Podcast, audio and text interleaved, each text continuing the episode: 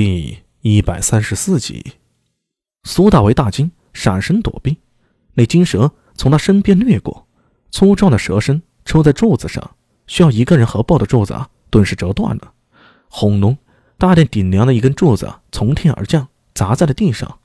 金蛇一击失败，顿时凶性大发，巨大的蛇身在大殿里飞速游走，掉头再次扑向苏大为。抖！苏大为此时已无法躲闪，眼见那金蛇的血盆大口已经逼近了，他后退一步，大吼一声，手中横刀狠狠地劈了出去，化作一道如弯月似的刀芒，劈在了金蛇的头上。金蛇嘶吼，蛇信好像标枪一样射了出来。苏大为反手又是一刀劈在了蛇信上，他只觉手上一颤，那口家传的横刀竟然拦腰断成了两截。不过，金蛇也不好过，蛇信被斩下了一截，金蛇怒吼，尾巴横扫，抽在了苏大伟的身上。苏大伟喷出一口鲜血，直接撞倒了大门，飞出了大殿。而金蛇因为蛇信被伤，痛得翻滚不停，巨大的蛇身四处甩动，弥勒大殿在瞬息间倒塌了，发出轰隆巨响。苏大伟在地上滚了几圈，挣扎着爬起身来，扑面而来的尘土。呛得他咳嗽不停，那金蛇也在大殿废墟中冲了出来。他猛然昂首直立而起，足有两三个人高。那一双血红色的蛇眸透着疯狂之色，巨大的蛇手俯冲而下，张口就扑向苏大为。苏大为从腰间拔出了降魔杵，按住了中间的玉石，手臂上顿时出现了一个圆盾。巨大的蛇手狠狠撞在了盾牌上，苏大为后退两步。吐出了一口血沫子，厉声喝道：“行！”右手手掌蓝色电流流转，瞬间化作一把雷电匕首。他紧走两步，腾身而起，在空中躲过了金蛇的抽击，施展浮光掠影术，唰的就到了那金蛇的头顶。手中雷电匕首狠狠地扎下，那金蛇也感到危险了，巨大的蛇手躲闪了一下，雷电匕首就没入了金蛇的一只眼睛里。雷电声噼啪作响，那金蛇惨叫一声，蛇尾从后甩出，啪的就抽在了苏大伟的后背上，一下子将他给抽飞出去。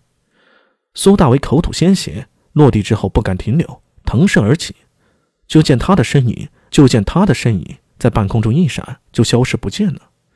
金蛇在大殿废墟上昂首发出一声不甘的嘶吼声，化作烟雾，已消失得无影无踪。云真在禅房里。喷出了一口鲜血，一阵剧烈咳嗽。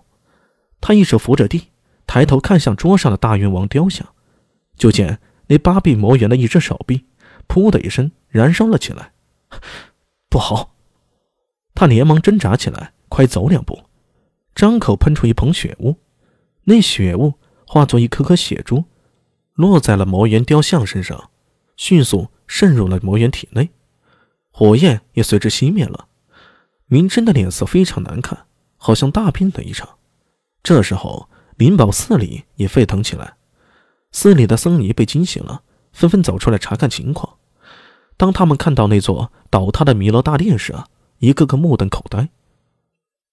月色朦胧，苏大为从崇德坊翻墙而出，砰的一声摔在了地上，好半天才爬起来。一种从未有过的虚弱感蔓延全身。让苏大伟感觉非常难受。远处传来了马蹄声，他知道是灵宝寺的动静惊动了金武卫。他现在这个样子啊，可不是金武卫的对手。于是挣扎着站起来，沿着长街撒腿狂奔。在冲过一个街口的时候，忽然听到有人高声喊道：“哎，前面是什么人？”苏大伟一惊，向左右看了一眼，咬牙纵身就跳进了路旁的水沟里。一股恶臭扑面而来，但他却顾不了许多，把身体没入到污水之中。隐约间，他听到一阵脚步声，紧跟着有人说道：“哎，怪了，我刚刚明明看到有人过去，怎么一眨眼就不见了？哎，这条路直通安化门的，他跑不远。你们几个在前面的路口往左追，其他的人跟我往右追。”是。脚步声再次响起，渐渐远去。苏大为缓缓从水沟里爬出来，沿着长街跌跌撞撞的往前走。他听得出来，刚才那说话的人呢，是长安县的不良人宋大兴。那家伙不是周良，真的要被他发现了，肯定会有麻烦的。而且这条路通往安化门，也是金吾卫必定会巡查的大街。现在身受重伤，必须要赶快找个地方调养，否则会大有麻烦的。通善坊暂时不能回去了。苏大伟的目光落在路旁的坊墙上，眼睛顿时一亮。这是大安坊。他想都不想，强提一口气，翻过了坊墙，重重的摔在了地上。